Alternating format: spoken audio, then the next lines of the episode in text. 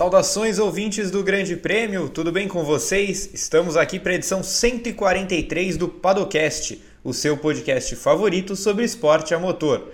Eu sou Gabriel Curti, comando a gloriosa atração com as presenças de Evelyn Guimarães e André Neto.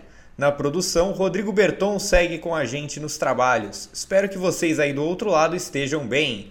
Antes de tudo, aquela nossa tradicional saudação aos amigos da Central 3 os maiores especialistas do país nos podcasts. Ouçam o Padocast até o final e aí pulem direto para o feed dos nossos parceiros. Os podcasts da Central 3, como este que vocês estão escutando agora, estão nos melhores agregadores de áudio do mercado. E aí você escolhe o que você prefere ouvir: samba, política, futebol, história, tem de tudo por lá. O GP da Austrália voltou a acontecer depois de dois anos e apresentou um domínio impressionante de Charles Leclerc é, seria da Ferrari, mas Carlos Sainz acabou cometendo dois erros grandes no sábado e no domingo que transformaram uma muito potencial dobradinha em último lugar. Com duas vitórias em três provas, e por pouco não foram três, Leclerc já é o enorme favorito ao título e não há dúvidas sobre isso. Mas vamos falar da Ferrari? Afinal, como que os italianos ficaram tão fortes? Mais do que isso, como que Red Bull e Mercedes ficaram tão para trás da Ferrari? o Padocast vem debater se a luta feroz do ano passado entre Red Bull e Mercedes, com Verstappen e Hamilton, se foi essa briga que atrasou tanto ambas para 2022. Para a gente começar então, Eve, meu bom dia, boa tarde, boa noite, dependendo de quando nosso ouvinte estiver escutando esse programa. Qual que é o tamanho da Ferrari nesse momento? Olá, Gá. Olá, André, Rodrigo Berton aí nos bastidores, Central 3, aos nossos ouvintes. É, é um tamanho substancial, viu? Eu diria. A Ferrari abriu uma, um abismo e alugou um apartamento, uma cobertura na cabeça da, das, outras, das outras equipes, né? É, a Ferrari abriu mão do, do campeonato do ano passado, é, e de certa forma também do campeonato anterior, é, mas assim, especialmente do campeonato do ano passado, lá assim, meados ali de abril, maio, eles já falavam que não iam mais trabalhar com o carro do ano passado, que seja o que Deus quiser até o final da temporada, porque eles estavam muito focados é, nesse projeto, né, nessa revolução em termos de regulamento que a, a Fórmula 1 atravessou, uma revolução que mudou completamente o conceito aerodinâmico aerodinâmico dos carros, né? Então você tem carros com efeito solo, uma coisa completamente diferente do que é, vinha sendo feito na Fórmula 1, um conceito lá do passado, enfim, é, que trouxe alguns efeitos também lá do passado, alguns impactos, né? Do, que, que, que, que afligiu os carros do começo da década de 80, final dos anos 70 e tudo mais. É, a Ferrari se reestruturou é, ao longo desse processo também. Então, o Binotto, que é o grande chefe da Ferrari, é, mudou algumas, é, mudou a forma de trabalho da Ferrari internamente. Então, é, dividiu melhor os, os departamentos, colocou pessoas é, nos lugares certos, as pessoas certas nos lugares certos. Não que eles contrataram mais gente, eles não contrataram. As são as mesmas pessoas que estavam lá é, nos projetos que não deram certo há alguns anos, né? Mas ele conseguiu reorganizar essas pessoas, colocar esse, é, organizar esses departamentos e tudo mais, e parece que isso deu muito certo, né? Então você tem um departamento muito forte é, no que diz respeito ao motor, que é a grande, que é a especialidade, digamos assim, do Matia Binotto. Você tem um departamento muito forte de, de projetos, né, de é, é aerodinâmicos, é, e também um, um, outro projeto muito forte que é o do chassi. Então juntou isso é, numa temporada inteira em que eles se debruçaram sobre isso, sem pressão, sem cobrança, né, apenas trabalhando, entendendo esse novo regulamento é, sem ter que se preocupar com uma disputa muito ferrenha na pista, porque mais ou menos eles tinham é, um carro que daria para fazer ali terceiro, quarto lugar no campeonato mundial, e no fim das contas eles acabaram em terceiro. Então, assim, ainda saiu no lucro a Ferrari. Mas, assim, o fato de ter um tempo para trabalhar sem pressão, sem cobrança, é, na minha opinião, foi fundamental para que a gente, para a Ferrari que a gente está vendo hoje, sabe? Para essa Ferrari muito bem acertada, uma Ferrari versátil. Então, assim, é, nós tivemos três provas no campeonato até agora, é, em pistas completamente diferentes, né? Bahrein, Arábia Saudita e Melbourne, em condições diferentes, né? Então, assim, é, temperaturas muito altas, temperaturas muito, assim, mais amenas. É, e tem Barcelona também, né? Que a gente pode colocar na, na conta aí, que foi a primeira semana de testes, é, que teve a temperatura mais baixa de todas. E em todas essas pistas, a Ferrari andou bem.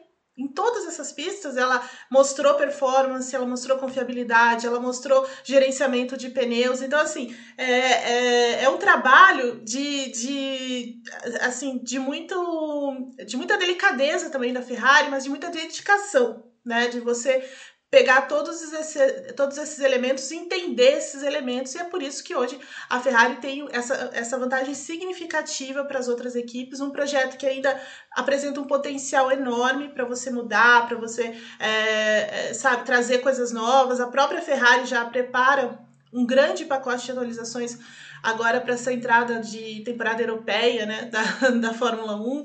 Então, assim, a, a Ferrari conseguiu fazer uma, um, ter um tipo de trabalho é, que ninguém mais teve na Fórmula 1, porque ninguém teve esse tempo e, essa, e, e, o tamanho desse investimento, né? Muito bem, eu acho que já é, é muito boa essa lembrança que a Eve faz de Barcelona, porque justamente, né, a gente vê a Ferrari andando bem em temperaturas muito altas, em temperaturas médias, em pistas de alta, com curvas de alta, e, e a Ferrari já tinha se destacado na pré-temporada em Barcelona, que é uma pista mais travada e numa temperatura fria, né? Então é um completo oposto do que a gente viu até agora na temporada. André, bem-vindo de volta ao Padocast. Queria que você discorresse também desse tamanho de, da distância que a Ferrari tem para as demais. Tudo bem, Gá. Prazer estar aqui de volta com você. Oi, Eve. Oi, Berton. Bom dia, boa tarde, boa noite para quem está ouvindo a gente, para o pessoal da Central 3 também. É, acho que pegando um pouco do gancho já do que foi falado dos testes, né? A última vez que eu vim falar aqui foi justamente depois disso. A gente fez as nossas previsões para a temporada. É, eu não botei tanta fé assim na Ferrari, achei que a Red Bull poderia estar um pouquinho à frente ainda, mas de fato, depois dessas três primeiras corridas, a, a Ferrari tem uma vantagem que na tabela de, de classificação é muito grande. Acho que na pista talvez seja um pouquinho menor, porque a Red Bull andou junto, mas tem aquele problema, né? Corrida sim, corrida não, tá abandonando. Então, assim, a vantagem da Ferrari de desempenho é, é grande. Na classificação é maior ainda, justamente porque a Red Bull não consegue ter um carro confiável. Mas ao mesmo tempo, é, a, a, Ferrari é um carro que parece que se acerta com tudo mesmo, como a Eve falou. É, pistas diferentes, temperatura diferente, tá sempre lá, não tem problema de conservação de pneus, que foi algo que a Red Bull já reclamou bastante nas últimas pistas, reclamou em Melbourne, falou que o Leclerc teve uma vantagem muito grande de desempenho, mas também no gerenciamento de pneus. Se ele precisasse forçar um pouquinho mais ali, ele tinha mais para gastar, tanto que ele fez a, a volta mais rápida da prova ali na volta final. Então a Ferrari dominou essa prova com o Leclerc e ainda poderia ter mostrado muito mais. Acho que essa, essa prova na Austrália, ela deixou mesmo essa sensação de que a Ferrari talvez tenha uma vantagem muito grande. Eu ainda fico um pouquinho mais com o pé atrás, porque nas duas primeiras provas, no Bahrein e Jeddah, a gente não viu um domínio tão amplo assim, né? Verstappen ganhou Jeddah, é, a Red Bull estava próxima no Bahrein também até ter o mesmo problema com os dois carros, mas eu acho que sim, é, é essa vantagem que a Ferrari abriu nesse começo de ano ela, ela abre um buraco enorme para a Red Bull, abre uma vantagem que a Red Bull vai precisar remar aí ao longo de toda a temporada e que talvez não seja tão grande assim na pista, na hora de botar os carros para correr, de velocidade, mas que nesse momento, por conta dos problemas de confiabilidade da Red Bull, se torna uma vantagem monstruosa, Gá. Exatamente, mais até do que só a performance, que é muito boa da Ferrari, mas como o André falou, a Red Bull também tem uma performance pura boa. Problema é que a Red Bull tem quebrado muito, né? A Red Bull, é, considerando que foram seis chegadas possíveis, ela só chegou em três. É, então é um aproveitamento muito baixo. O Eve, é, pensando no todo, né? Na verdade é uma pergunta que já vem pegando desde o ano passado para esse ano. Quão surpreendente é ver a Ferrari em vantagem? É muito surpreendente, é uma grande surpresa. É, é, essa desconfiança, por exemplo, que o André, André citou antes, é isso, né? Então, assim, a Ferrari passou dois anos é, batendo cabeça, basicamente, né? Então, 2020, você tem a Ferrari é, envolvida naquele acordão com a FIA em relação às irregularidades do motor, que até hoje ninguém sabe quais foram essas irregularidades, o que aconteceu, se havia mesmo uma, uma irregularidade, o que tinha acontecido, ninguém sabe até hoje, mas o fato é que a Ferrari precisou cortar a potência daquele motor, o motor, né? E aquilo é, acabou é, resultando numa temporada muito fraca, cheia de, de críticas, né? A, a pior temporada em décadas da Ferrari, é, apesar dos esforços né, do, do Leclerc e, e, e tal, é, porque o, o Vettel também já estava naquela, tipo, vou sair, né? A Ferrari já tinha decidido pela saída do, do Vettel pouco antes do é, assim, an, muito antes do início da temporada, né? Aquela temporada afetada pela pandemia e tudo mais. É, 2021, a Ferrari começa muito mal de novo, né, muito atrás, com muitos problemas, é, né, sem performance, sem ritmo de classificação, sem ritmo de corrida, e ao longo da temporada é, em que eles estão trabalhando com o motor, e aí eles já pensam nessa temporada, então eles é, promovem uma melhora muito significativa do motor ao longo da temporada. E aí na, na, segunda fase da temporada você tem uma Ferrari mais forte, que foi o momento em que ela consegue virar o jogo para cima da, da, da McLaren, que tem um início que é o contrário, né? Tem um início de temporada muito forte e depois vai, é, é, curiosamente, né, vai perdendo rendimento depois da, da grande vitória que eles têm é, na Itália, em dobradinha, enfim. Mas a Ferrari consegue reverter isso e termina o ano na terceira posição. Mas assim, é, é mais uma questão é, é, de, da recuperação deles, mas assim, você percebe que eles nunca estiveram perto de Mercedes e Red Bull, né? Talvez em duas, em dois momentos no ano só por questões puramente é, circunstanciais de você acertar o carro naquele momento que foi Mônaco né? Onde você. que é uma pista em que não depende tanto da, da, da potência do motor, né? É mais o acerto ali, a tração do carro. É, e o Azerbaijão, que é uma mistura de Mônaco com pistas mais de alta velocidade, e mesmo assim a Ferrari conseguiu ali é, trabalhar bem, principalmente aquele, aquele setor mais seletivo, e aí o, o Charles Leclerc faz a pole também é, em Baku, e né, mesma coisa que ele tinha feito em Mônaco, e teve aquele azar né, de quebrar mas o Carlos Sainz tem uma ótima corrida, faz uma ótima corrida em, em, em Mônaco, né? Mas é assim, né? São pequenos brilhos que a Ferrari tem ao longo do ano, nada muito, né? Que você fala, nossa, que isso, né? O que, o que diga que ela possa voltar muito forte no ano seguinte, né? Nenhum sinal de que ela possa voltar muito forte, porque ela passa dois anos é, muito difíceis, muito complexos ali, é, e de repente ela começa o ano. É, já muito muito sólida, né? Desde a pré-temporada, desde a, dos primeiros testes lá em Barcelona, é, passando pelo Bahrein, as primeiras corridas. Então, assim, você tem uma Ferrari é, que tem uma performance muito é, muito sólida mesmo, muito forte, muito consistente, né? O André citou a questão do gerenciamento dos pneus, que para mim é, é, a maior, é a maior, é o ponto mais forte desse carro né? Porque esses pneus também são, são difíceis, são novos, enfim, dentro desse, desse novo regulamento, e ela tem isso, né? É claro que na Arábia Saudita é, a, a, coisa só não foi mais. É, só não caiu, não, não virou para a Ferrari por causa do acerto que ela fez lá, então faltou um pouquinho no final.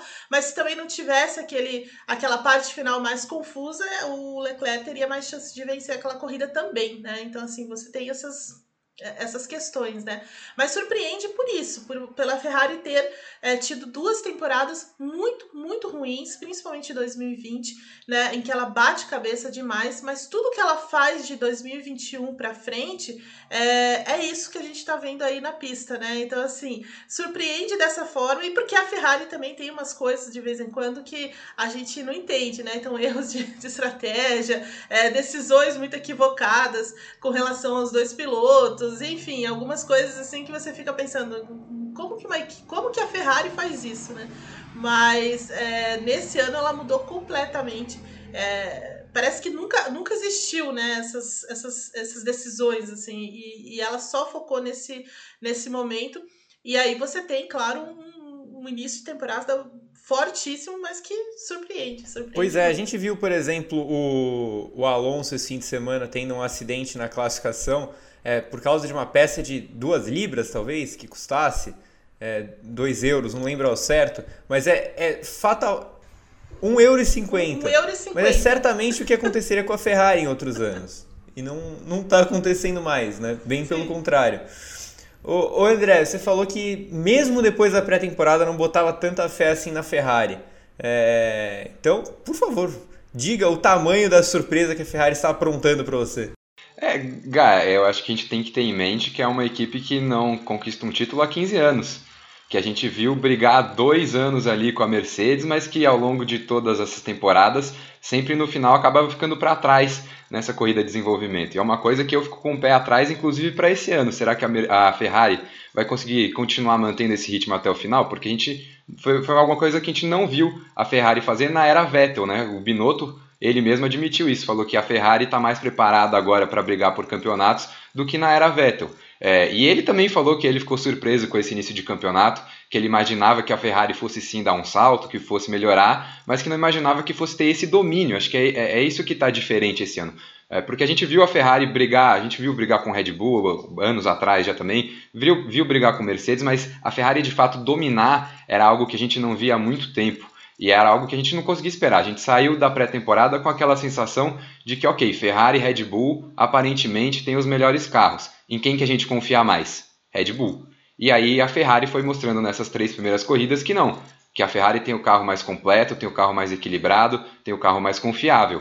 E, e, é assim uma surpresa tremenda. A gente não apostava, não imaginava é, que fosse acontecer algo desse tipo. A gente imaginava que pudesse ter uma mudança é, de ordem aí no grid com o novo regulamento, mas um domínio da Ferrari, como a gente está vendo, era algo que eu acho que nem o torcedor é, mais esperançoso da Ferrari pudesse imaginar. É uma vantagem grande desse tamanho. É, mas enfim, é, agora eu, eu fico com essa expectativa de ver como que a Ferrari vai lidar com essa vantagem para o resto da temporada. Se a Ferrari de fato vai conseguir se manter nesse nível, se a Ferrari de fato vai conseguir continuar evoluindo o carro, né? Porque é uma base nova, é um carro totalmente novo, tem muita coisa para explorar. É, as equipes vão continuar melhorando, a gente sabe do potencial que Red Bull e Mercedes têm. Então fica essa expectativa. Será que a Ferrari vai de fato conseguir ser competitiva por toda a temporada? É, porque o início é ótimo, mas tem que manter isso. Pois é, pois é. Falando em manter isso, aí agora a gente mergulha exatamente na grande questão do nosso programa, Eve. É, ano passado, me, me, recordo bem, falamos no Padocast, falamos no Paddock GP, falamos no briefing, é, que isso poderia estar, poderia estar é, vindo no horizonte. E aparentemente veio aí, como diriam os jovens. Quero saber de você, Eve. É, a briga feroz que Red Bull e Mercedes travaram no ano passado é, atrasou o desenvolvimento delas para esse ano? É, eu acho que tem, tem, tem elementos aí de, é, de interferência, sim, porque foi um campeonato histórico e um campeonato muito intenso, né? Então, assim, por mais que em algum momento a Mercedes tenha, principalmente a Mercedes, eu acho que a Red Bull soube lidar melhor um pouco com isso. É, acho que imagino que ela tenha feito, é, tenha se planejado no momento em que ela entendeu que ela poderia realmente disputar o título com a Mercedes até o final. É, imagino que ela tenha feito um planejamento para não deixar o, o, o bonde escapar ali é, do regulamento desse ano. Imagino que eles já vinham trabalhando nisso até em 2020, até muito antes. É, lembrando que a, que a Red Bull tem o cara é, o maior gênio, né, da, entre os projetistas aí, que é o Adrian Newey, e ele não descansa, né? Então, assim, ele tá o tempo inteiro pensando em coisas novas, em como mudar. O próprio carro da, da Red Bull desse ano é um pouco fruto dessa super criatividade que ele tem. É, mas a, a, e, mas a, a, Red Bull foi a equipe que, que trouxe é, elementos novos, né? Que trouxe atualizações até quase a penúltima etapa do ano, lá na Arábia Saudita, eles, né, no Catar, eles estavam testando asa nova, né? Então, assim, é uma coisa muito louca isso. E, mas na minha cabeça, assim, eu imagino que o planejamento da Red Bull foi melhor do que da Mercedes. Porque a Mercedes, eu me lembro muito bem que ali em meados de, da Áustria, né, quando eles estavam lascados completamente ali, é, o, o Toto Wolff dizendo: não, a gente não vai mais mexer com esse carro, a gente não vai mais desenvolver esse carro, é, porque precisamos pensar no ano que vem, precisamos trabalhar para o ano que vem e tudo mais, não vamos fazer mais isso. E aí eles tomam aquela. É, aquele chocolate da, da Red Bull nas duas provas na Áustria, né, é, que foi assustador, e aí é muito assustador quando o Hamilton desce do carro e diz, olha, a gente precisa fazer alguma coisa, porque é, simplesmente a gente não sabe o que fazer com esse carro, não sabe para onde correr com esse negócio, né? Porque o carro não tinha velocidade, é, não tinha desempenho, quer dizer, eles não conseguiram combater a Red Bull da maneira como eles achavam que, que seria possível, e a partir dali a, a, a Mercedes pensa num novo num, num, novo carro, né? Então aí você tem na, na, logo em seguida em Silverstone um pacote gigantesco de atualizações, obviamente já vinha sendo trabalhado antes, né? Não foi nesse período, mas é, foi um, um, pacote que acabou por é, mudar o rumo do, do, campeonato, né? Porque ele muda tudo aquilo que a, a, a Mercedes tinha de deficiência, sobretudo a questão do corte do assoalho e algumas questões relacionadas ao downforce e, tal, e, e tudo mais e aí ela volta muito forte mesmo e faz aquela a segunda parte de temporada, mas principalmente aquele final de temporada muito forte em que a, em que a Mercedes também mexe. Né? Então assim, ela traz aquele, aquele grande aquele grande pacote, depois ela passa a trabalhar muito com o motor, né? Então a gente tem algumas trocas pontuais do, do Bottas e do Hamilton ao longo dessa segunda fase de temporada, e no final a Mercedes ainda está fazendo atualizações em asa também, né? Porque aí você tem aquela asa gate, né? Todo mundo preocupado com as asas de todo, de todo mundo, né? É, então, assim, foi, foi a, a Mercedes se viu obrigada, na verdade, a mudar os planos e continuar investindo naquele carro é, quase que forçadamente, porque senão ela ia perder realmente o campeonato para a Red Bull, que estava muito empenhada também em ganhar aquele campeonato, porque se viu numa, numa posição: olha, é a única chance que a gente tem é, dentro dessa era híbrida, é a única oportunidade, oportunidade que surgiu aqui, não dá para abrir mão. Então, as duas acabaram sendo forçadas é, a trazer elementos novos, a trabalhar com o carro do ano passado até praticamente Abu Dhabi. Né? Então, em algum momento, isso tirou o foco, obviamente, do, do regulamento desse ano. É, ainda que elas tenham é, equipes diferentes trabalhando, ainda que tenham todo um investimento né, é, dentro disso, mas tem um limite. Né? Tem um teto orçamentário, tem várias restrições nisso, então em algum, em algum momento é, a coisa desviou um pouco de atenção por causa do campeonato. Eu acredito muito nisso e acho que é, talvez tenha atrasado realmente é, o, o, planejamento e o entendimento, a compreensão do regulamento melhor, né? Como a Ferrari, por exemplo, teve. A Ferrari teve uma temporada inteira para pensar é, o que seria melhor, o que seria, né? Então assim testar no simulador, testar em outras, né, é, colocar no, no, no túnel de vento, é, coisas que a, a, a Red Bull e a Mercedes de repente tiveram que fazer com os carros do ano passado, né? André, eu acho que a Eve foi no ponto, porque ela, é, quando ela fala das atualizações que as equipes, que a Red Bull e a Mercedes trouxeram durante o ano, é, eu, eu sempre lembro que no começo da temporada passada, vários membros da Mercedes e vários membros da Red Bull, em momentos diferentes, juravam que não iam mexer no carro, que o foco era 2022, que acabou, a, aquela fase da Fórmula 1 que ela era tinha acabado, não fazia sentido gastar naquele ano. Só que a briga foi afunilando e como a Eve lembrou, a partir do momento que veio a primeira grande atualização de um lado, o outro lado começou a trazer também. Então, é, a gente viu Red Bull e Mercedes com coisas novas quase que até a final. É, então, eu queria te ouvir também sobre esse processo, porque sim, eles tinham uma equipe focada em 2022, mas atrasou, né? Acho que a Eve fez uma cronologia perfeita aí do que aconteceu no ano passado e acho que acabou sendo meio inevitável, né? Era uma grande oportunidade para a Red Bull de finalmente conquistar um título nessa era híbrida e ao mesmo tempo a Mercedes tinha um domínio ali, tinha uma soberania que ela não queria abrir mão. E inevitavelmente você teve investimento de tempo, investimento financeiro, você teve pessoas que poderiam estar focando no desenvolvimento do carro para 2022 que acabaram focando justamente aí nessa batalha que foi o ano de 2021. É, a Mercedes começou aquele ano um pouquinho mais atrás, a gente já tinha nos testes de pré-temporada ali uma suspeita de que a Mercedes poderia ter uma perda de rendimento. A Red Bull começou muito bem no Bahrein, ainda que o Hamilton tenha vencido, né? Acho que essa foi uma vitória que foi importante para o Hamilton se manter na briga ao longo de todo o campeonato, porque era um momento em que a Red Bull parecia ter um carro melhor e a Mercedes ainda estava se entendendo um pouco com aquelas pequenas mudanças que foram feitas no regulamento na parte do assoalho. E ao longo da temporada a gente viu uma Red Bull muito forte no primeiro semestre. É, acho que o GP da Áustria, como a Eve falou, foi foi algo que mudou completamente o panorama, foi um domínio é, absurdo da Red Bull. A gente nunca tinha visto a Mercedes tão atrás da equipe austríaca quanto foi naquela corrida, naquela dupla de corridas, né, aliás. E depois disso, é, eu pessoalmente fiquei com a sensação de que a Mercedes levou muito para o pessoal e a partir dali eu acho que eles gastaram muito tempo, acho que mais do que eles esperavam, com certeza, é, naquele carro de 2021, porque a, a remontada que eles têm ali para o final da temporada é impressionante. É, o Hamilton consegue uma vitória aqui no Brasil que é absurda. Ele sai de último, vai para décimo, para largar na corrida em décimo, né? vai para quinto, larga em décimo e depois conquista a vitória. É, acho que naquele momento, no final de temporada, o Hamilton até chegou como favorito porque a Mercedes trabalhou tanto naquele carro que ele ficou melhor que o da Red Bull. E não é como se a Red Bull também tivesse parado de evoluir aquele carro de 2021, não. Também estava trazendo atualização até o final, como vocês dois falaram.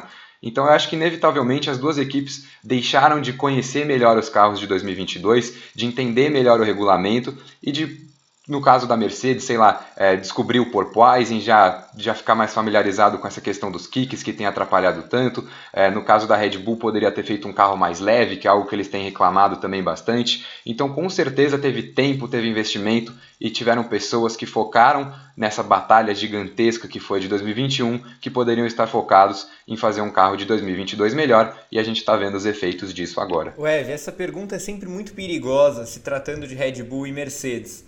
É... Mas o buraco que as duas se enfiaram nesse momento, principalmente na comparação com a Ferrari, você acha que é fundo suficiente para que elas não saiam mais de lá esse ano? Olha, é muito fundo, mas ainda não é fundo suficiente. Eu acho que o, o que o, a diferença aí é o poder é, de desenvolvimento que ambas têm, né? Porque às vezes a gente fala assim, ah, porque a Red Bull ela não é uma equipe de fábrica como a Mercedes, né, ou como a Ferrari, é, Alpine, por exemplo, mas ela tem muito dinheiro, ela tem um poder de, pô, ela construiu um, uma outra, um, um outro é, uma outra instalação para desenvolvimento de motores, né? Então assim, não dá para não dá para você desprezar isso. Então assim, o poder de desenvolvimento de pessoas, a, a Red Bull passou o ano passado inteiro tirando gente da Mercedes, tirando gente de outras equipes para montar essa instalação, né? É, e, e a Mercedes é a mesma coisa, né? A Mercedes tem um uma, uma grande fábrica na Inglaterra, é, tem uma grande fábrica na Alemanha, tem muito dinheiro envolvido, apesar do teto orçamentário, mas a gente sabe que o teto orçamentário também tem as suas, é, as suas falhas, né? Porque ele envolve outras coisas, é, ele envolve todas as coisas, todos os. É, tudo aquilo que a, a equipe faz.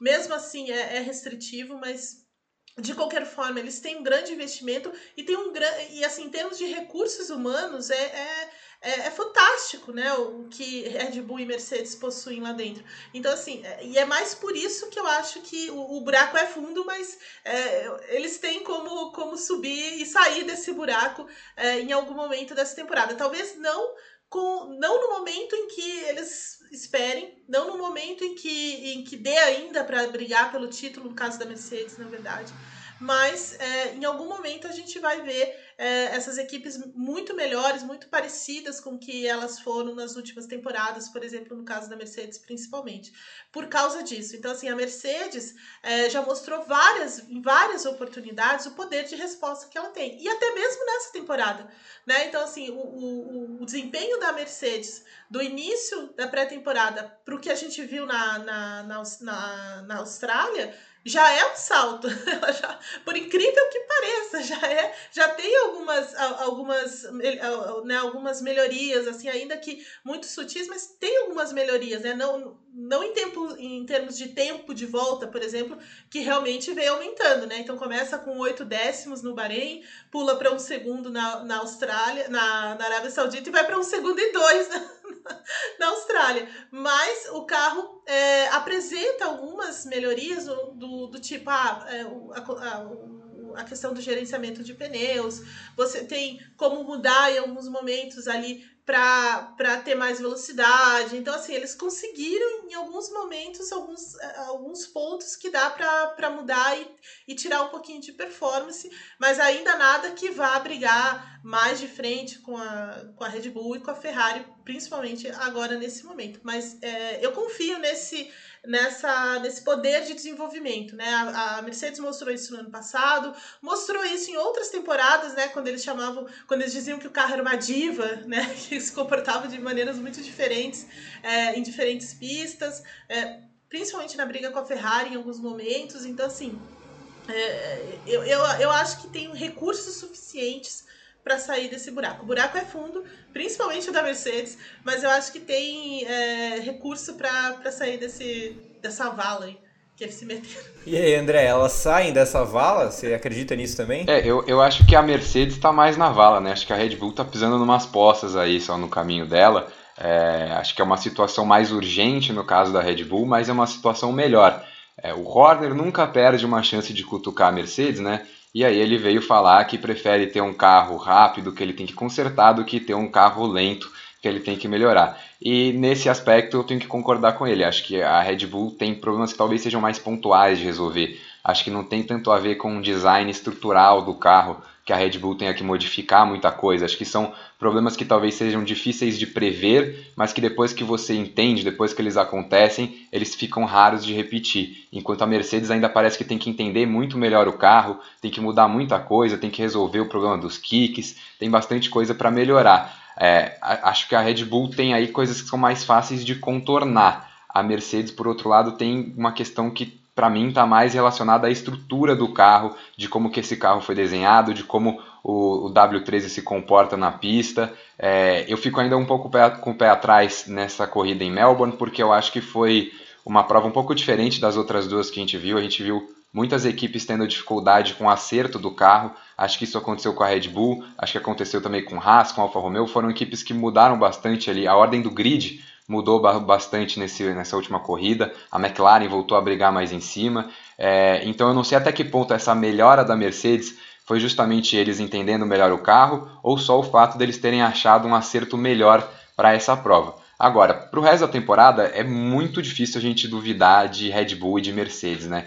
É, acho que a Eve falou muito bem que as, são duas equipes que têm, é, em termos de recursos humanos, talvez as melhores pessoas ali dentro com melhor conhecimento. É, a Mercedes sendo uma equipe de fábrica também tem um luxo a mais de poder contar com o pessoal de fora. É, a Red Bull tem o Adrian Newey. Acho que em termos de conhecimento tecnológico, conhecimento aerodinâmico, são duas das equipes mais capacitadas da Fórmula 1, sem dúvida alguma, e que mostraram já nos últimos anos que tem esse potencial de melhorar bastante o carro ao longo da temporada. 2021 foi um grande exemplo disso, as duas equipes batalhando ali até o final, mudando detalhezinho na asa, no assoalho. Toda a corrida tinha alguma inovaçãozinha ali para tentar ganhar, nem que seja meio décimo na pista. Então não dá para duvidar do potencial de desenvolvimento e de crescimento de Red Bull e Mercedes. É, eu acho que a Red Bull de fato tem um caminho mais fácil e a Mercedes tem que aí escalar para conseguir sair dessa vala. Muito bem, o Eve, é, a gente falou aqui da vala das duas e coisa e tal. Vocês explicaram bem as questões. E os problemas são diferentes, como vocês deixaram bem claro. Elas enfrentam dificuldades opostas, digamos assim. É, a Red Bull, primeiro, então, ela tem um carro rápido, mas que hoje é zero confiável. Né? É, hoje não tem como disputar, né?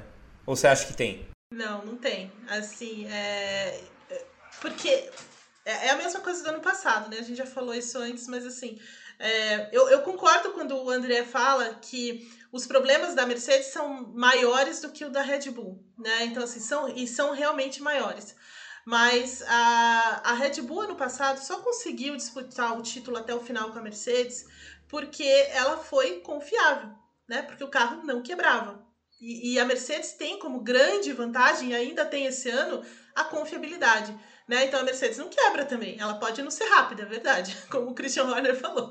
Mas ela tá ali, pontuando. Os caras quebraram, eles estão no pódio. Os caras quebraram, eles estão ali é, pontuando. E a, Red, e a Red Bull não tem isso. E é uma, e é uma, é uma falha que vem de outros anos. Né? Eu lembro muito bem no começo do ano passado que você mesmo, Gabriel Curti, é, lembrou disso muito acertadamente é, em vários dos nossos briefings e, brief, é, briefings e programas e tudo mais, que a única coisa que podia tirar o título da. É, ou a chance da Red Bull de disputar o título era a confiabilidade, né? Porque em 2021, em 2020, ela quebrou muito.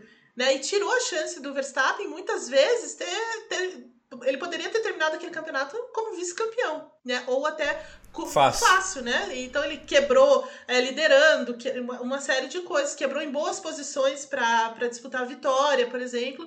É, e isso não aconteceu em 2021, né? Porque ele abandona duas vezes por, por, por, por é, encrencas com o Hamilton. Silverstone e Monza, e depois tem aquele, aquele, é, aquele azar com o, o, o pneu em, em em Baku, né? Que não é realmente uma, uma questão é, ligada ao carro da, da Red Bull, uma questão mecânica, alguma coisa assim. Não foi isso. Que... Tem a paulada na Hungria também. Ah, é, tem, tem, a, tem a Hungria mesmo. Mas a Hungria ele terminou a prova, né? Chegou em nono. Ele terminou. Foi o strike é, do Bottas é, na largada. Tem o strike do. É, é, mas assim, ele pontua lá na, na, na Hungria e mesmo andando com o carro meio é, com metade do carro só, praticamente graças ao, ao Val, né? Mas mesmo assim, é, mas não tem a ver com realmente a, a confiabilidade, né? Com, a, com, com esses defeitos.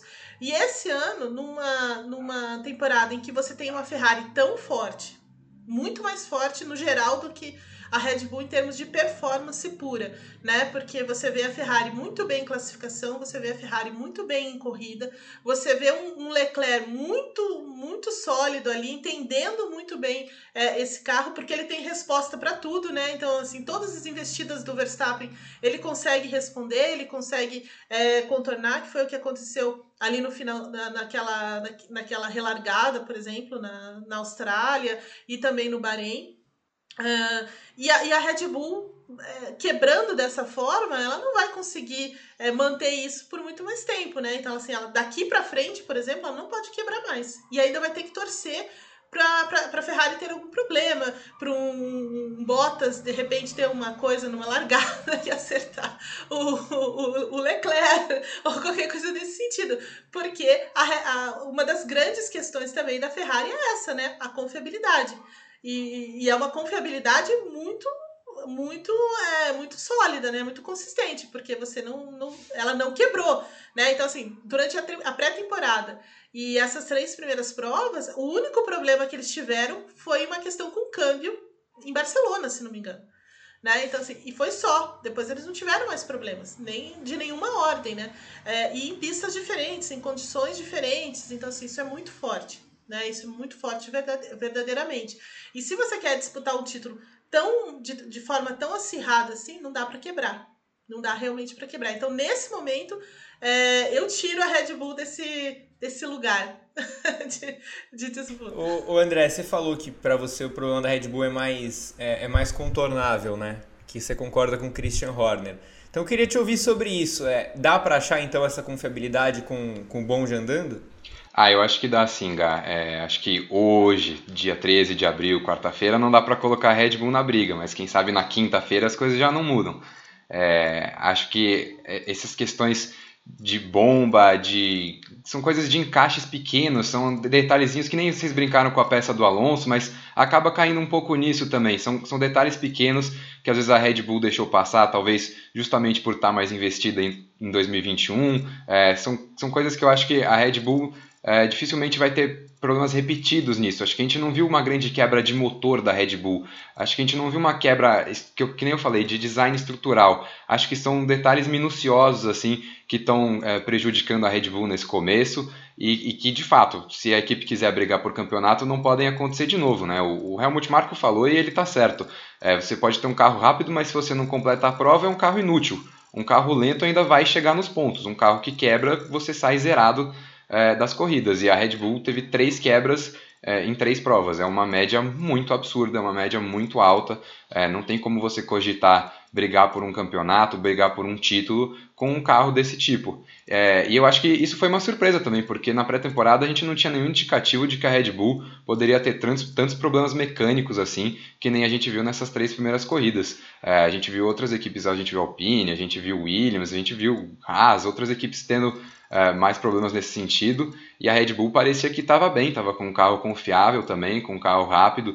É, tanto que era a minha aposta para essa temporada, achava que a Red Bull ia ser um carro é, dominante que nem a Ferrari, e não aconteceu. Aconteceu que, na verdade, a Red Bull tem esses problemas para resolver. Eu, eu continuo acreditando que são coisas que dificilmente vão se repetir, que acho que é coisa que vai acontecer uma vez, vai ser corrigido. É, acho que são coisas que a Red Bull ainda vai começar a entender. Não sei até que ponto também a saída da Honda é, deixou um pouco de lado é, o motor, deixou um pouco de lado essa parte do carro, é, ainda que seja um motor Honda só com o nome da Red Bull nesse momento, é, mas não sei até que ponto um menor envolvimento da marca japonesa na construção do carro da Red Bull afetou nessa parte. É, mas eu sigo crendo que a Red Bull vai encontrar soluções que são problemas bem menores do que a Mercedes tem nesse momento, Gá. Ô Ev, vamos então para a Mercedes, né? Vocês estão aí explicando a confiabilidade X, Y, a, a, a parceria com a Honda, que aí não é mais a mesma, então a Red Bull tem esse problema que não tinha antes. A Mercedes me parece muito mais claro o que está acontecendo. O carro é ruim, né? Ele é lento. O carro é lento. É, como é que faz para melhorar isso agora? Muda o carro. é o único jeito. Faz outro. Começa de novo, joga fora e fala assim, peraí, vamos. É, então, é porque é, é essa, essa, talvez essa junção aí de side pod zero, é, o corte do o, o corte não, mas o desenho do assoalho, é, toda, é, toda essa, é, todas essas mudanças que tiveram que ser feitas no carro por conta do efeito solo, enfim, é, a Mercedes foi por um caminho muito diferente, né? Então, assim, ela, ela emagreceu o carro, é, ela fez um. O assoalho dela tem um, tem um desenho muito diferente, né?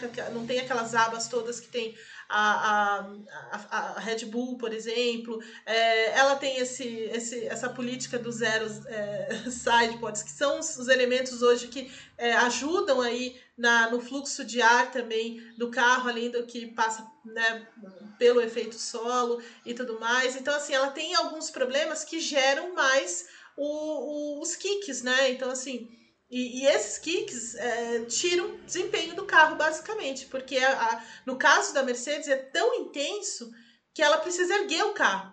Né? Então, assim, e, e a gente sabe que o carro, quanto mais perto do chão, mais veloz, né? E, e, e, a, e, a, e, a, e a Mercedes não, não consegue fazer isso, né? Ela precisa erguer o carro para o cara conseguir pilotar lá dentro, né? E isso já é ruim, né? Porque eles já ficam quicando demais é, lá dentro. E aí você tem também é, a própria pilotagem, que aí você tem que mudar, porque você não tem a estabilidade que você, que você gostaria de ter para frear um pouco mais dentro da curva.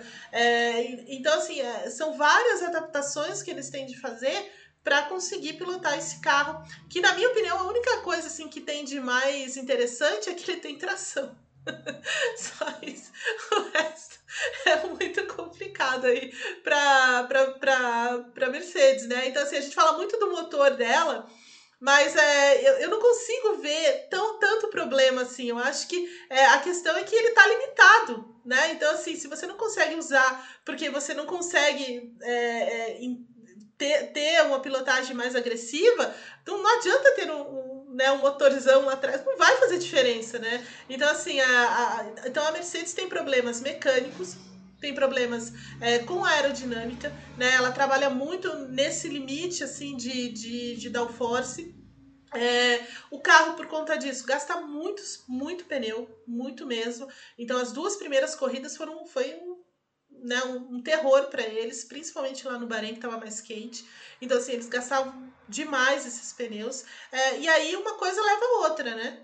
É, é, todo, é todo um compromisso que você vai tendo e aí vai perdendo rendimento. Então você perde rendimento porque, não, porque tem um desgaste alto de pneus, você perde um rendimento porque você tem que levantar o carro para conseguir pilotar o carro porque tem muitos kicks. O próprio desenho do carro leva esses kicks de, é, em, né, em excesso, é, e aí você não pode usar o teu motor a pleno por causa disso, e, e aí é uma bola de neve, né, a questão, a questão da Mercedes. Então, assim, não é de fácil solução. E o que eles estão fazendo nessas três corridas é tentar mexer com o acerto do carro, dependendo da pista, dependendo da condição da pista, do pneu que eles vão usar. É, então, são pequenos ajustes que às vezes é, dão certo e às vezes não, né? E isso é diferente para os dois pilotos, né? Então você pega, por exemplo, é, aquela classificação da Arábia Saudita em que o acerto estava muito parecido entre os dois, mas o Hamilton fica no, no Q1 porque simplesmente ele não consegue ficar confortável dentro do carro. É, e aí você tem na Austrália o Hamilton conseguindo poupar melhor os pneus do que o Russell. Aí você tem aquela né, a questão do momento que o Russell para é, para né, trocar os pneus e tudo mais, mas mesmo assim o Hamilton não consegue tirar proveito disso, é, porque daí já ficou atrás e aí ficou atrás já era, né? Mas ele tem um rendimento melhor em termos de ritmo de corrida do que o próprio do que o próprio Russell, mas são coisas de detalhes mesmo nesse momento.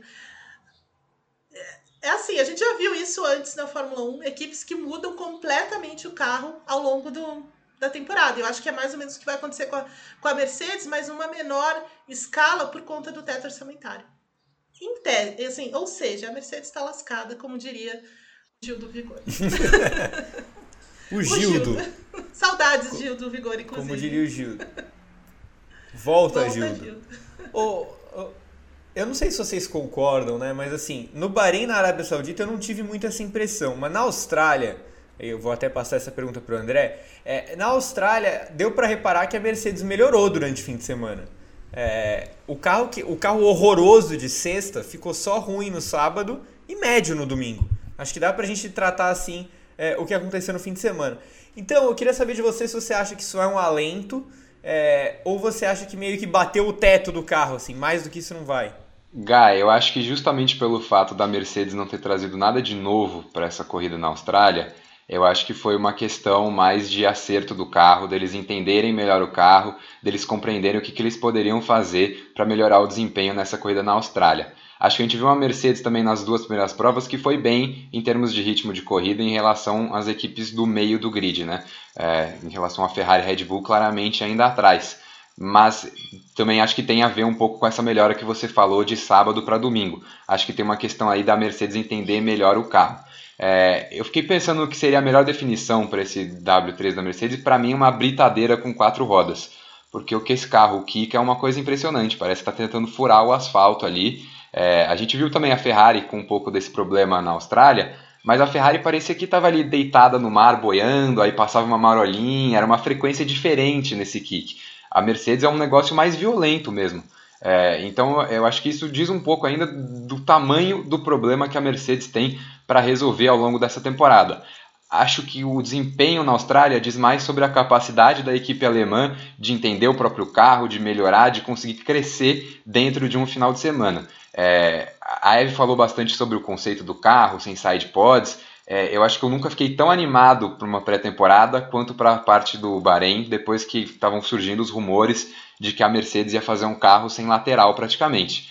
É, então eu queria muito ver a Mercedes resolvendo esse problema do kick, porque eu acho que é um carro que tem sim bastante potencial e que está sendo muito limitado por essa questão até aqui. Acho que a Mercedes está perdendo muito desempenho aerodinâmico nas curvas por conta disso, está perdendo muito desempenho nas retas por conta disso. É um carro que ainda tem bastante arrasto aerodinâmico, é, não só pelo desenho do carro, mas também pelos kicks. E, e enfim, é, eu acho que essa evolução que você comentou de sexta para sábado, sábado para domingo, acho que não é muito é um sinal necessariamente positivo para a Mercedes. Acho que diz mais sobre a capacidade da equipe de melhorar ao longo dentro de um final de semana. Perfeito, perfeito. Eu também acho. É, também acho que para a Mercedes ser competitiva, ela vai realmente ter que fazer uma revolução nesse carro, porque só de acerto em acerto, o máximo que ela vai fazer é beliscar pódios, como ela fez na Austrália. O Eve, é, voltando à Ferrari, né? A Ferrari cresceu muito em 2021 durante a temporada, mas como você falou, sem mexer no carro. Ela cresceu muito por causa do motor e porque também a Ferrari deu, a, a McLaren deu aquela murchadinha depois da vitória na Itália e da. Eu não sei, eu, eu não sei nem explicar o que aconteceu na Rússia com a McLaren, mas é, de, parece que ela entrou em colapso depois daquilo. É, então eu queria saber de você é, se a chave para o sucesso da Ferrari. A gente falou que o atraso da, da Red Bull e da Mercedes tem a ver com essa briga. O avanço da Ferrari tem a ver com o fato de ter aberto mão de 2021? Ah, total, total. É, assim, eu não tenho dúvidas sobre isso. Porque ela deixou de. É, é claro que assim, a, e, engraçado que a Ferrari conseguiu uma coisa única. Acho que nunca mais na história ela vai conseguir isso. Porque ela fez a, a imprensa italiana maluca entender que aquele não era um campeonato para ela, que aquele não era um campeonato importante para a Ferrari. Então ela conseguiu ao mesmo tempo trabalhar tranquila lá e acalmar os jornalistas a imprensa italiana, que a imprensa italiana a gente, a gente brinca muito e tudo mais, óbvio, são profissionais, né? Tem, tem muita gente muito boa na, na, na imprensa italiana e tudo mais. É, a gente brinca aqui, mas a verdade é essa. Só que eles têm um poder de, de, de, de pressão na Ferrari muito grande. Né? Então, tudo que eles falam, tudo que sai nos jornais, todas as análises, tudo isso tem uma grande repercussão dentro da Ferrari e é histórico isso. Né? Então, assim, o fato da Ferrari conseguir convencer essa gente toda de que, olha, é, vamos abrir mão desse campeonato e deixar muito claro isso, acho que foi fundamental para o Mattia Binotto. Ele deixar isso muito claro, que a Ferrari não estava disputando aquele, aquele campeonato com força total, que ela realmente ela ia né, disputar e, e fazer é, o que fosse possível ali, mas não era o foco dela, porque ela estava pensando nessa revolução de, de, de regulamento para esse ano. Então, ela criou essa expectativa de certa forma, mas é, ela conseguiu afastar essa pressão, né? Ela conseguiu afastar essa cobrança e acho que isso foi decisivo para que eles é, para que eles conseguissem trabalhar em paz, né? Conseguissem trabalhar sem muitos problemas. É, o Matia Binotto fazendo toda essa reestruturação dentro do time, o time tendo todo o investimento e a confiança de quem está em cima, né? Porque a Ferrari é muito diferente por exemplo, da, da Mercedes, ou é, de certa forma até da Red Bull, porque a Mercedes, o Toto Wolff é o chefe ali, né? Ele tá sentado ali, então ele não, o Toto não vai responder para outra pessoa se é, o que, por exemplo, o que está acontecendo hoje, né? Então a responsabilidade toda tá em cima dele, as cobranças são feitas dele diretamente. Né? Então, na Ferrari, isso não acontece. Na Ferrari, o Mattia Binotto precisa prestar conta para outra pessoa, para outras pessoas, né? É, e que não acontece na Mercedes, por exemplo. De certa forma, também não acontece na, na Red Bull, porque os caras lá é, acabam tendo um poder de decisão muito grande. E o dono mesmo da Red Bull não tem essa, é, esse peso todo como acontece na Ferrari. Então, é, é interessante você perceber hoje como o Mattia Binotto lidou com todas essas coisas muito bem, né? Então, ao mesmo tempo que ele fez com que a equipe trabalhasse tranquila, tivesse um campeonato relativamente também é, ok, né? Porque no fim das contas eles terminam na terceira colocação depois de um 2020 terrível é, e hoje estão liderando a Fórmula 1 com muita folga, com, uma, com, uma, com um domínio muito parecido com o que a Ferrari, do que com a Mercedes fez no início da, da era híbrida. Né, ou até melhor, né, ou até mais incisivo. É, então, assim, foi, foi um trabalho em três partes ali do, dos mais interessantes, assim, olhando agora, olhando com esse, com esse distanciamento, né, é, e, e, é isso, assim. Então, para mim, a Ferrari é, consegue esse é, estar nesse lugar por causa dessa, dessas atitudes e dessa clareza ao longo desse temporada, ao longo desse tempo, né? Então, assim, é, é funda, foi fundamental para mim, assim, é, é, muito claro que é, é resultado disso. O, que está acontecendo agora é resultado de, deles terem completamente afastado a, foco do ano passado para trabalhar exatamente nesse regulamento que é muito complexo, né? Então, assim, a, a, quando a gente viu a primeira vez, você não, um regulamento muito simples, né? É, efeito solo, só isso e tal, tirou os boards, tirou todas aquelas, né, as asas mais simples, enfim, vai tudo ficar mais simples, mas no fundo não ficou nada mais simples, né? É muito, é muito complexo mesmo, porque você, você teve essa questão dos kicks aí que não, não, é, não estavam previstos. Né? Porque todos os testes no, no, túnel de vento foram com velocidades bem mais baixas, né? Devido às restrições. Então foi todo mundo ficou foi pego de surpresa por isso. Não era uma coisa que estava sendo esperada ou coisas assim, né? E outras situações, né? Então, por exemplo, a gente tem carros muito diferentes. E esse era o temor, né? De que todos os carros ficassem iguais, mas eles não são iguais. Né? A, a, a, Mercedes é muito diferente da Red Bull, que é muito diferente da Ferrari. Então, assim, é, valeu muito a pena, né, no fim das contas, o que a Ferrari fez. Eu acho que esse, esse registro que a Eve fez sobre o Binotto é, é importante. Porque eu acho que vale um, um meia-culpa de meio que geral, assim, porque é, é óbvio, por exemplo, que o Binotto errou na forma como ele gerenciou a saída do Vettel. Não foi legal, não foi bacana. Mas a escolha foi certa. O tempo está mostrando que privilegiar o Leclerc, trazer o Sainz, que foram escolhas que, corretas, que partiram inclusive do Binotto. É, outros dois pontos que a Eve citou eu acho fundamentais. O que ele aguentou de porrada é, não foi brincadeira. Assim, ele soube apanhar e em nenhum momento ele quis bater de frente com esse pessoal. Como ele falou, a imprensa italiana realmente é, é como se fosse um, sei lá, o que a gente brinca no Brasil de 12 segundo jogador, que é a torcida, né? Na Ferrari é a imprensa né? Tem os tifós e tal, mas a imprensa italiana é quase parte da equipe, né? É, e o Binotto aguentou sem bater de frente e tomou porrada. E o terceiro ponto é justamente esse de ter convencido esses caras de que abrir mão do ano passado era ok, era válido, de que ter um 2020 horroroso estava nos planos, fazia parte do processo. Então, acho que nesse ponto realmente é, o Binotto que foi responsável sim também pela fase ruim da Ferrari, ele é muito responsável pela fase boa, é, tem que ser valorizado. Eu, faltam duas perguntinhas aqui para a gente encerrar o programa. Eu vou pedir para vocês responderem bem rapidinho as duas, tipo na lata assim. Começar com o André então.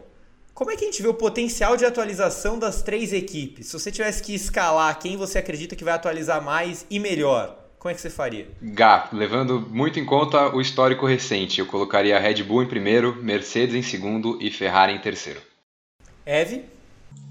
É, eu coloco a Ferrari também, é, eu coloco a Ferrari em primeiro, a Mercedes em segundo e a Red Bull em terceiro. Acho que a Mercedes vai evoluir mais do que a Red Bull. E a Ferrari você acha que evolui ainda mais? Acho que sim. Porque eu acho que o carro tem muito potencial é, ainda a ser explorado. Para fechar, então, é, já que a gente fez aquela pergunta do Verstappen, quanto o Verstappen era favorito, eu falei que eu ia fazer quase durante o ano todo, né? Mas se eu fizer hoje, o pessoal vai me matar se eu perguntar quão favorito é o Verstappen ao título. Então vamos trocar a pergunta. André, Leclerc já é campeão? Quem mais pode ameaçá-lo? Olha, H, por enquanto ninguém, a não ser que aconteça alguma mudança aí, o Sainz cresça muito, a vantagem aí de 37 pontos, se eu não me engano, para o Sainz. É, e eu queria trazer só um dado rapidinho aqui. O Leclerc conquistou o primeiro Grand Chelem dele na Austrália, que é vitória, pole, volta mais rápida e a vitória liderando todas as voltas. Dos 25 pilotos que fizeram isso antes dele, 18 foram campeões. Então acho que o Leclerc está num caminho muito bom aí para conquistar o primeiro título dele. Baita proporção. Eve, é, Leclerc já é campeão. Quem que mais pode ameaçar? Eu acho que ele é muito favorito a ser campeão, sim. É, eu acho que a temporada é muito longa. Assim, meu, meu único senão aí é, é, a temporada. Eu acho que a temporada é muito longa. Tem muita coisa para acontecer, como a gente já viu no, no, no, ano passado. Então, assim, depende muito da Ferrari, se ela vai manter mesmo esse, é, esse nível tão alto, se ela não vai cometer erros de operação e coisa e tal. Ainda tem isso. É, mas ele é muito, muito favorito e o único que pode é, ameaçar, de fato, é o Verstappen, assim, não, sabe, porque, assim, às vezes as coisas acontecem, por exemplo, é, é claro que a Red Bull tá com, essa, com esse problema da, da, da confiabilidade e tudo, mas aí você tem, assim, uma prova em que o Verstappen é, larga na pole é, e aí vira uma, uma briga entre os dois muito direta, numa, numa pista que proporciona isso, sabe, então, assim, tem coisas muito capciosas ainda para acontecer na, na temporada e eu vejo o Verstappen nesse momento como o único que pode é, azedar o, o favoritismo do, do, do, Leclerc, mas ele é muito favorito. Muito favorito Concordo mesmo. plenamente com as respostas de vocês sobre Charles Leclerc e assina embaixo. Olha, o calendário de 2022 no automobilismo está uma coisa incrível. Eu quero mais uma vez parabenizar é, todas as categorias que fizeram um esforço conjunto para colocarem todas as categorias ao mesmo tempo no último fim de semana e nenhuma nesse próximo é, basicamente só tem a NASCAR. Então, parabéns aos organizadores por essa tacada de mestre. Mesmo assim, acompanhe o noticiário do Grande Prêmio porque a gente não para. A GPTV continua com vídeos no fim de semana, inclusive teremos dois vídeos no canal principal, tem vídeo no canal 2 também. É, e óbvio, fiquem com o seu agregador favorito de podcast à mão também, que os principais programas entram por lá. Semana que vem, não neste final de semana que você está ouvindo o podcast, na, no próximo fim de semana a Fórmula 1 volta com o GP da Emília Romagna em Imola e aí tem briefing na sexta, no sábado, antes e depois da corrida no domingo. Agradeço demais a Eve, ao André, ao Rodrigo Berton, Central 3. Um beijão para vocês e até semana que vem. Tchau.